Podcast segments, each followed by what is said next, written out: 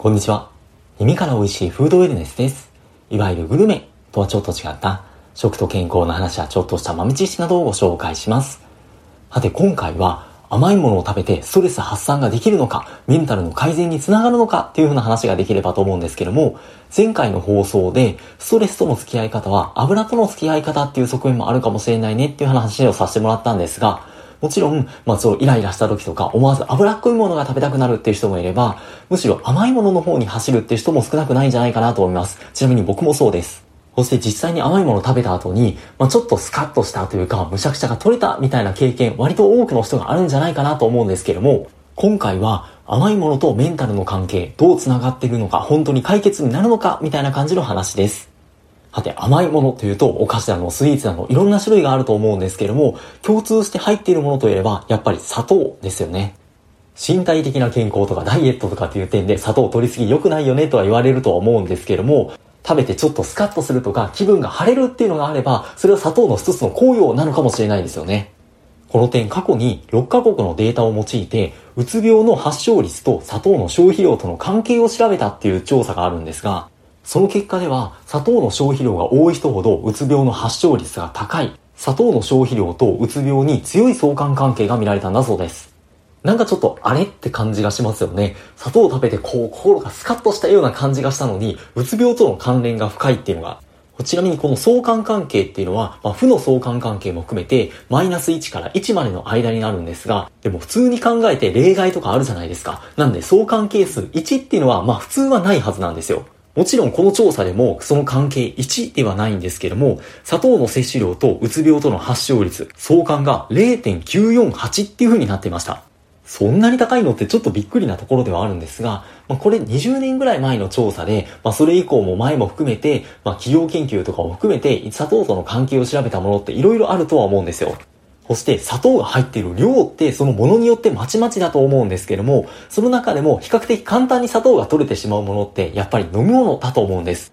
ソフトドリンク、いわゆる砂糖入り飲料とメンタルとの関係について調べた過去の調査研究をまとめて解析した結果を見てみると、その調査対象の延べ人数の中に、まあ、約3万7千人ぐらいうつ病の患者さんが含まれていたそうなんですが、それでもやっぱり砂糖入りの飲み物を飲む人の方がうつ病にかかるリスクが高いっていう結果になっていて、そしてそれは量に応じてまあ、コーラ1日2カップ。まあ、コーラって書いてあるんですが、別にコーラには限らず、これで砂糖だいたい 45g 換算なんだそうなんですが、それを飲むことでうつ病のリスクが5%上がって、さらにその量が2.5倍に増えると、リスク、うつ病のリスクが25%まで増えるっていう結果になっていました。この量って、まあ、砂糖換算だったらだいたい 112g ぐらいになるので、まあ、なかなかの量ですよね。まあ、飲む量って結構個人差があると思うんですが、少なくとも砂糖を取る量、飲む量が多ければ多いほどメンタルに悪影響を及ぼすってことは言えそうです。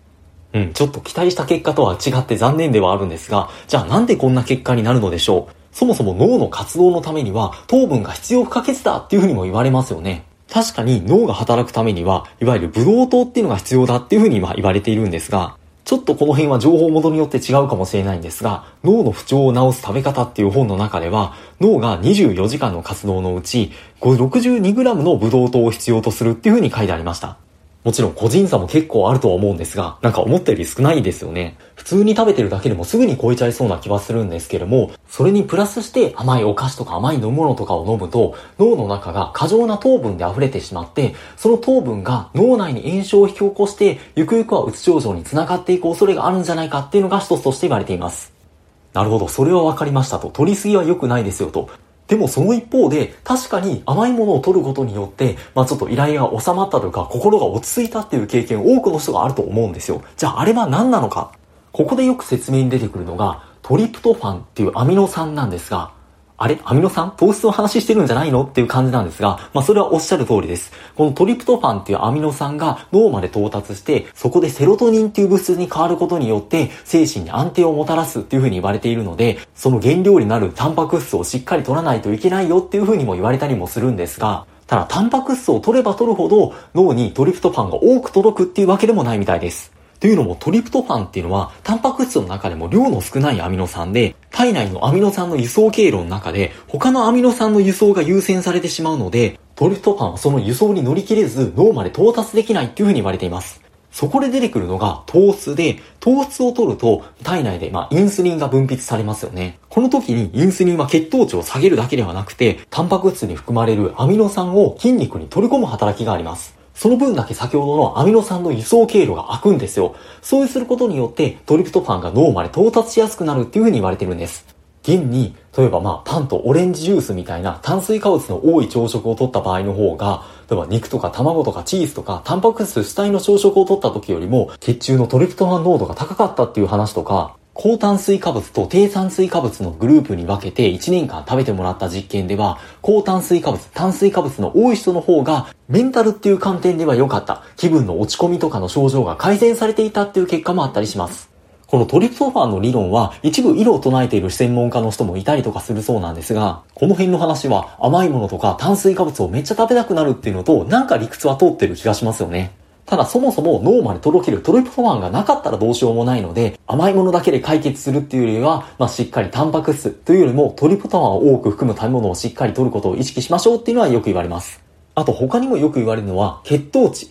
まあ甘いものを食べて血糖値が一気に上がると、その時一瞬気分はハイになるんですが、その後また血糖値が急下降して一気に気分が沈んでしまう。血糖値と一緒に気分までジェットコースター状態になってしまって、イライラしたり気分が沈んだりっていうのを繰り返すっていうのがよく言われたりするんじゃないでしょうか。これ甘いものに限った話ではないんですけれども、あの GI、グリセミックインデックスっていう血糖値の上昇の、まあ度合いを示す指標っていうのがあるんですが、一般的には生成されている炭水化物とかの方が、まあ GI 値が高いって言われているんですが、そういった炭水化物の質によっても違うってところがあるようでして、一番炭水化物の質が良かった人たちっていうのが、高 GI 食を一番食べていた人たちと比べて、うつ病になる確率が約30%低かったっていう結果もあります。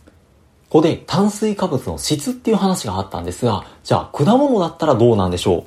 う？野菜も含めてなんですが、野菜とか果物を食べている量が多い人の方が、鬱になるリスクが低いとかっていう話はいくつかありまして、例えば25歳ぐらいまでの若い人約400人を対象にした調査で、ここでは生の野菜とか果物の話なんですが、合計の食べる量が多い人の方が、合わせて約 650g ぐらいまでだったら、その食べる量が多いほどメンタルの状態が良かったっていう結果でした。今回は甘いものの話なんで、その中でフルーツの内訳を見てみると、一番結果が良かったのがバナナで、ほぼ同率でリンゴっていう結果になっていました。あくまでこの調査の中での話なんですが、でもこのバナナってメンタルとの関係とかでも割とよく出てくるんですよ。っていうのもバナナは先ほど出てきたトリプトファンっていうアミノ酸を比較的豊富に含んでいて、しかもトリプトファンがセロトニンに変換するためにビタミン B6 が必要になるんですが、そのビタミン B6 もしっかり含まれています。他にもこの調査結果の中で割といい結果が出ているものの一つにキウイがあるんですが、キウイについてはトリプトファンではないんですが、セロトニンを多く含む食べ物、フルーツっていう形でよく言及されています。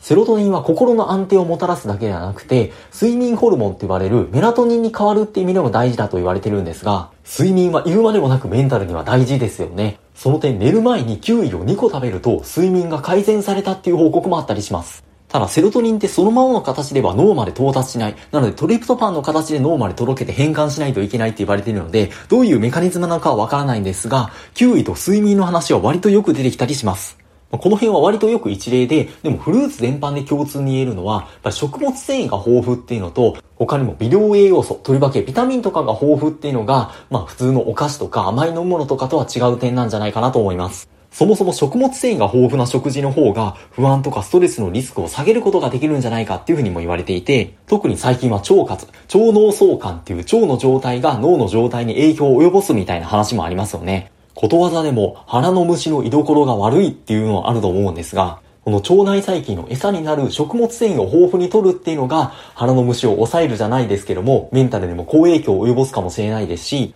他にも微量栄養素については、タンパク質がアミノ酸に分解されて、例えばさっき出てきたセロトニンとか、他にもギャバとかドーパミンとか、いろんな神経伝達物質に変わっていくんですが、その過程に、例えば先ほどのビタミン B6 とか、まあ、ビタミン B12 とか、ナイアシンとか、葉酸とか、鉄とか、マグネシウムとか、いろんな栄養素が必要になってきます。その栄養素の補充っていう観点でもフルーツって役に立っているかもしれないなっていうふうなところでしょうか。そういう意味では甘いものとか炭水化物とかに限らず、まあ、バランスよく食事をとりましょうっていうことに尽きるんですが、今回は甘いもの、炭水化物とメンタルとの関係みたいな感じに寄りながら話をさせていただきました。うまく付き合っていきましょうということで、引き続き素敵なフードレスライブをお過ごしください。本日もありがとうございました。